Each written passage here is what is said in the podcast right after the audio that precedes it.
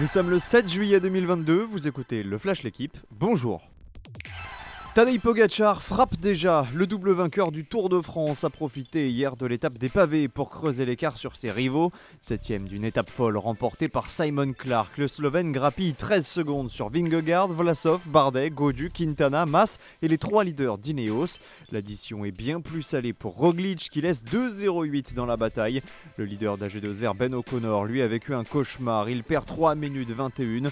Quant à Jack Egg, troisième de la dernière Vuelta, les pavés du Nord lui ont été l'Australien a abandonné.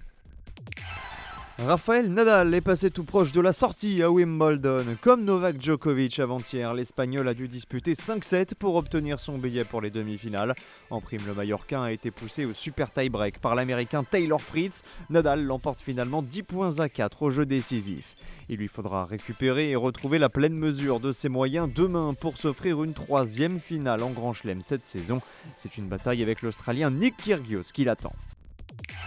L'Angleterre débute son euro du bon pied. Les Anglaises ont dominé l'Autriche 1-0 hier soir en ouverture du championnat d'Europe des nations féminins. Elles prennent donc provisoirement la tête du gros pas en attendant Norvège-Irlande du Nord ce soir à 21h. Les Françaises, elles, attendront dimanche pour leur entrée en lice avec un duel face à l'Italie. Ce sera au New York Stadium de Rotterdam à 21h. Un champion du monde au Stade Rennais, Steve Mandanda s'est engagé officiellement hier avec le club breton. Le portier de 37 ans a signé pour deux saisons. Rennes pourrait d'ailleurs ne pas s'arrêter là et recruter un deuxième lauréat du mondial 2018. Samuel Umtiti pourrait débarquer de Barcelone sous la forme d'un prêt. Merci d'avoir écouté le Flash l'équipe. Bonne journée